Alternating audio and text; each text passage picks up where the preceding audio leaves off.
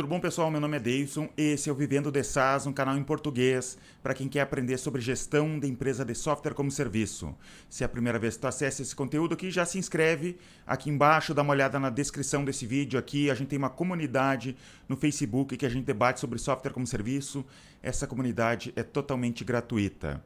Se tu pensa em ter uma renda extra, eu recomendo que também dê uma olhada aqui na descrição desse vídeo.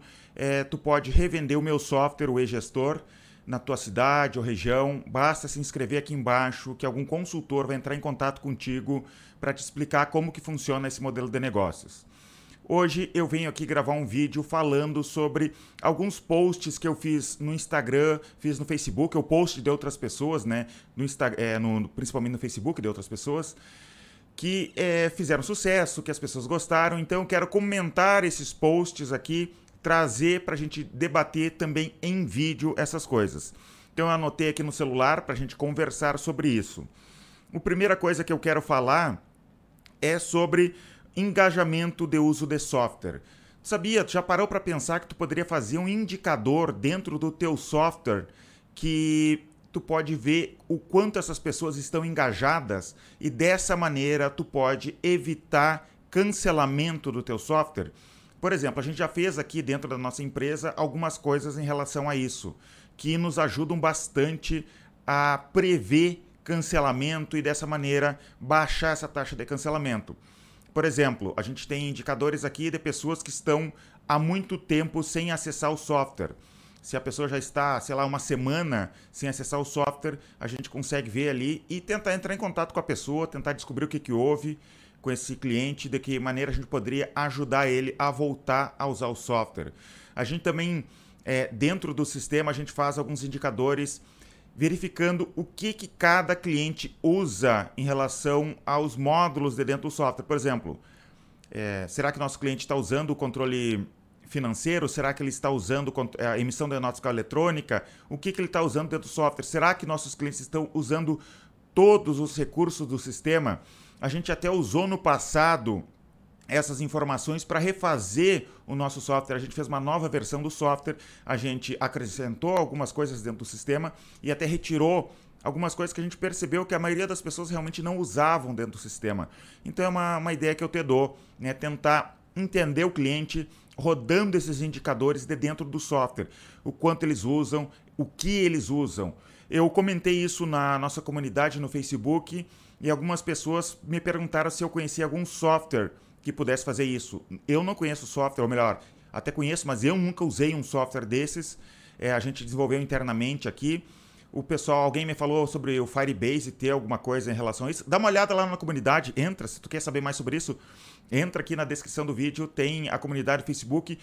Acompanhe esse debate, né, que tem principalmente sobre esse, esse ponto aqui. Eu acho que vai achar interessante. E as pessoas me falaram também de outros softwares, que é o SenseData, que eu não conheço, já tinha ouvido falar, mas não conheço a fundo para recomendar, e o Hotjar, né, que seria também para esse, esse mesmo tipo de controle que a pessoa pode usar. Próximo é, item. Ah, deixa eu falar uma coisa também. É, eu vou colocar alguns memes que eu fiz sobre software como serviço nesse vídeo aqui. E se tu tá ouvindo esse podcast, porque eu deixo esse conteúdo, o áudio desse, é, desse conteúdo, eu também posto no Spotify, porque tem gente que quer ouvir no carro, não, não quer ficar assistindo ali, tem que, quer, quer, por exemplo, fazer uma viagem, alguma coisa, quer ficar só ouvindo. Eu também coloco esse conteúdo no Spotify. Daí a pessoa que está ouvindo no Spotify não vai ter acesso. Se tu puder olha também no YouTube para ver os memes que eu vou deixar entre, um, entre uma conversa e outra aqui. É...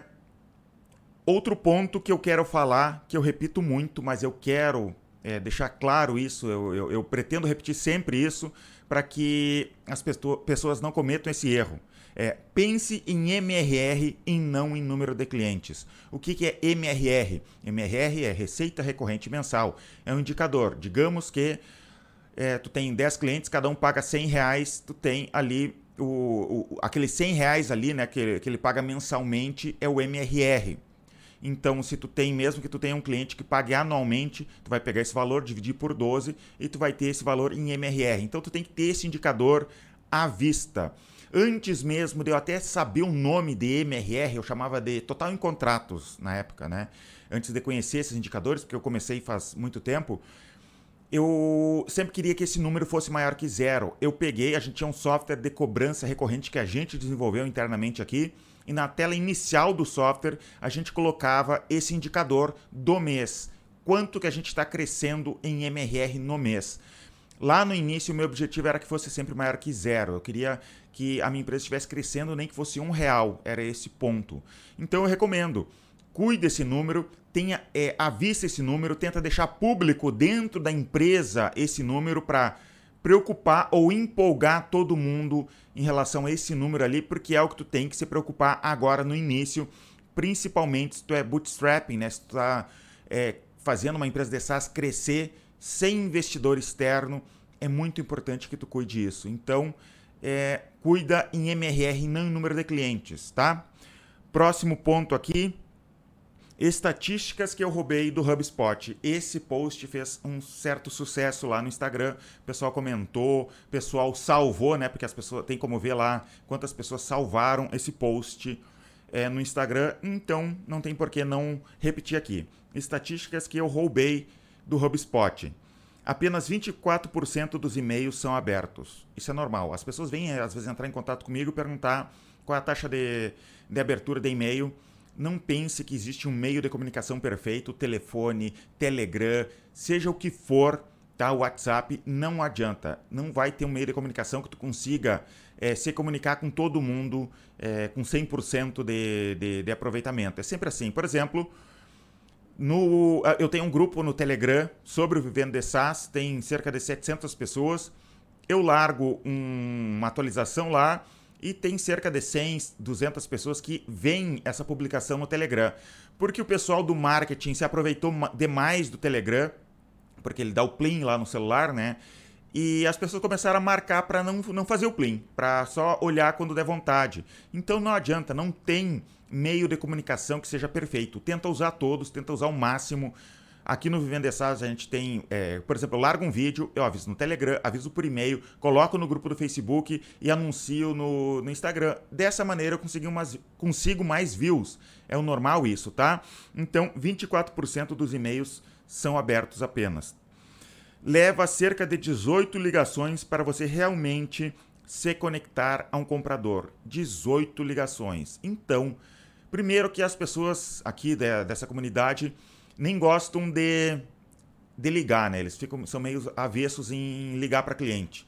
E agora eu digo que é, demora cerca de 18 ligações para te conseguir falar com uma pessoa lá, ou com o comprador. É o normal. Tu tem que insistir para realmente é, vender. Não adianta, fez uma ligação, a pessoa disse não ou, ou não te atendeu, tu já desistiu. Não, insiste muito. De repente, eu também não insistiria 18 vezes, tá? É, mas tu te, é, esse ponto aqui, isso aqui seria um número médio, tá?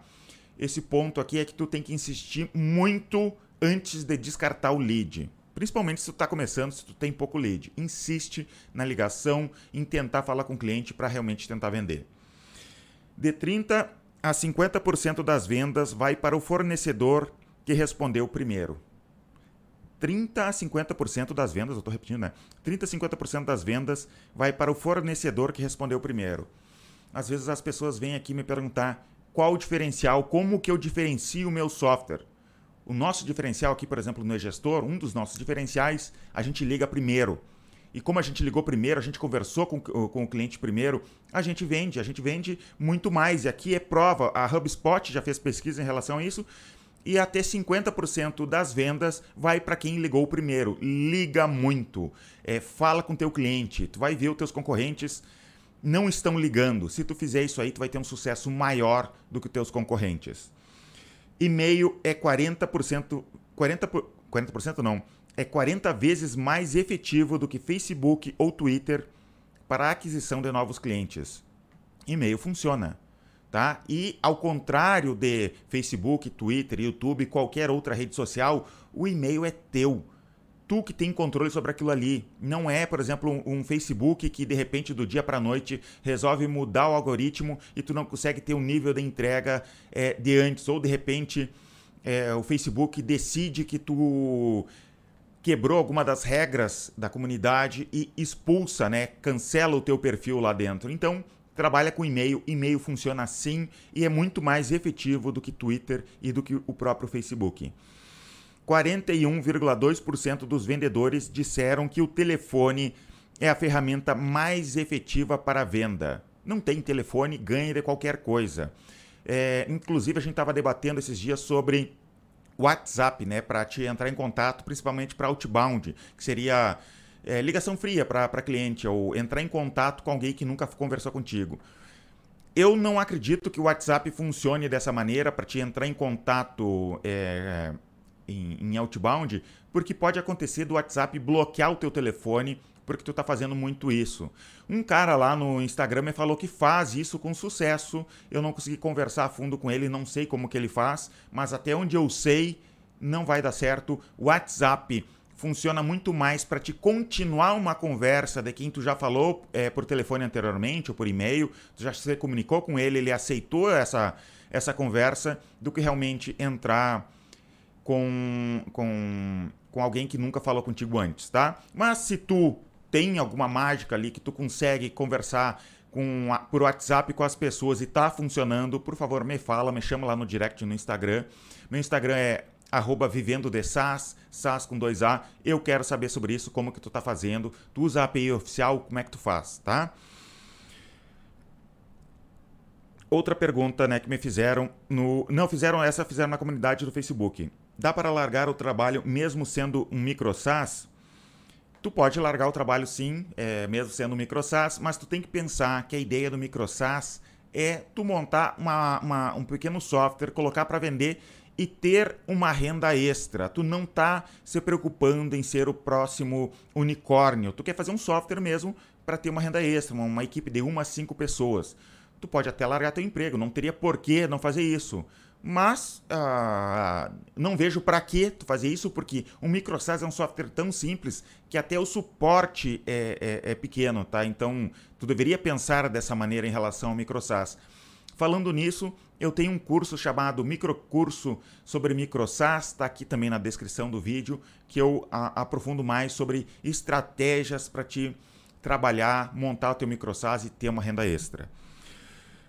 Vocês utilizam um PDF de apresentação de apoio para vendas ou somente o site? É, deixa eu contar uma história sobre isso, sobre ter um PDF de apresentação. Há uns anos atrás, eu ainda estava aprendendo sobre processos de venda para software como serviço. Eu mesmo desenvolvi um software bem simples que tu fazia o upload de um PDF, né, como se fosse um PowerPoint, só que tu salvava em formato PDF, colocava nesse site e tu como vendedor conseguia controlar como se fosse um PowerPoint, né, ir para frente ou para trás, e tu mandava um link para o teu cliente, ele podia falar por ou por Google Meet ou por telefone, não importa, né? A pessoa só tinha que ter acesso a esse link e ela ficava vendo a tela que tu estava mostrando. E eu fiz os meus vendedores usarem esse software internamente. Dentro desse PDF, dessa apresentação, falava um pouco sobre a empresa, mostrava foto da nossa equipe, mostrava alguns clientes famosos que a gente tem aqui no gestor, é, demonstrava algumas características do software, falava sobre segurança do software e mais uns detalhes. Demorava cerca de 20 minutos essa apresentação que o vendedor deveria fazer e eu obriguei os vendedores a usarem essa apresentação, imaginando que isso era uma ideia revolucionária, que ia ser muito legal, eu ia ter uma padronização da apresentação. E o que, que aconteceu? Não funcionou e não funcionou. E um vendedor se rebelou e começou a não fazer a apresentação sem me contar. Ele pegou e começou a não fazer. E aumentou muito as vendas deles. Sabe por quê? Porque o cliente não quer esse monte de coisa. Ele quer que tu resolva o problema dele. Quando tu estiver conversando com o cliente, foca no problema dele. Ele não quer saber um monte de coisa. Se ele quiser saber sobre a tua empresa, sobre o quão grande é a tua empresa, sobre o tamanho da tua equipe, ele vai perguntar e aí tu vai falar, tu não tem que fazer esse nível de apresentação para realmente vender. Com isso, a gente diminuiu o tempo de apresentação, um vendedor conseguiu é, atender muito mais clientes durante o seu horário de trabalho e a gente acabou vendendo mais porque a gente dispensou esse software que eu achei que ia ser revolucionário, né? mas não deu certo. Um dos motivos de churn é problema de cadastro. Churn tem um monte de motivos, tu tem é um problema bem complexo, tu tem que olhar de diversas maneiras para evitar churn E uma coisa que as pessoas esquecem é que churn muitas vezes acontece também por problema de cadastro. E eu já percebi isso aqui na nossa empresa. O que, que acontece? O vendedor quer vender. Ele vai vender para o cara, vai emitir o boleto, botar o cartão de crédito do cliente ali e passa adiante. Ele não está muito preocupado com como os dados estão cadastrados dentro do software de cobrança ali.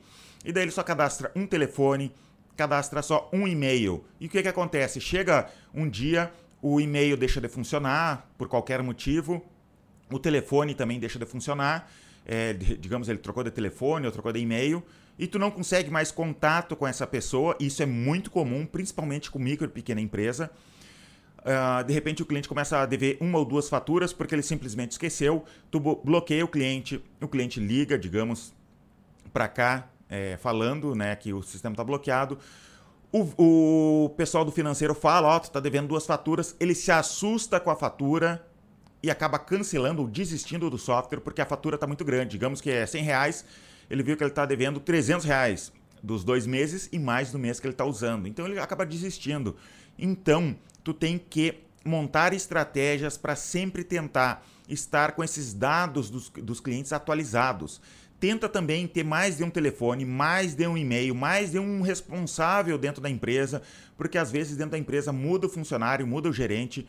Tu vai falar com esse novo gerente, essa nova pessoa lá dentro, a pessoa nem sabe do que se trata esse software, então pensa em estratégias para manter esses dados atualizados. Isso vai te ajudar, é uma das maneiras, né? não é a única, é uma das maneiras que vai te ajudar a diminuir o churn na tua empresa. Eu falar aqui também uma ideia para aumentar as vendas. Isso eu não publiquei nem no Instagram, nem no Facebook. Eu lembrei que acontece aqui na nossa empresa e ajudou bastante. Como que surgiu essa ideia?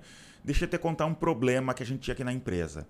É, nos últimos dias ali, no dia 30, dia 31 de cada mês, os vendedores ficavam enlouquecidos aqui dentro da empresa, tentando vender, tentando fechar contrato para ganhar comissão. E a gente trabalha com gatilhos, né? Então, digamos que ele conquistou 10 pontos, ele ganha um valor de comissão. Ele conquistou 11 pontos, aumenta um pouquinho. A gente não é esses números, mas só para te entender.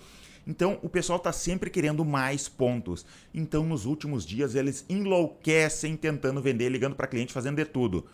Eu ficava pensando assim, por que, que os vendedores não fazem isso todos os dias? Por que, que não tem isso todo, a todo momento, esse desespero? Né? De repente eles iam para mil pontos ali no dia a dia.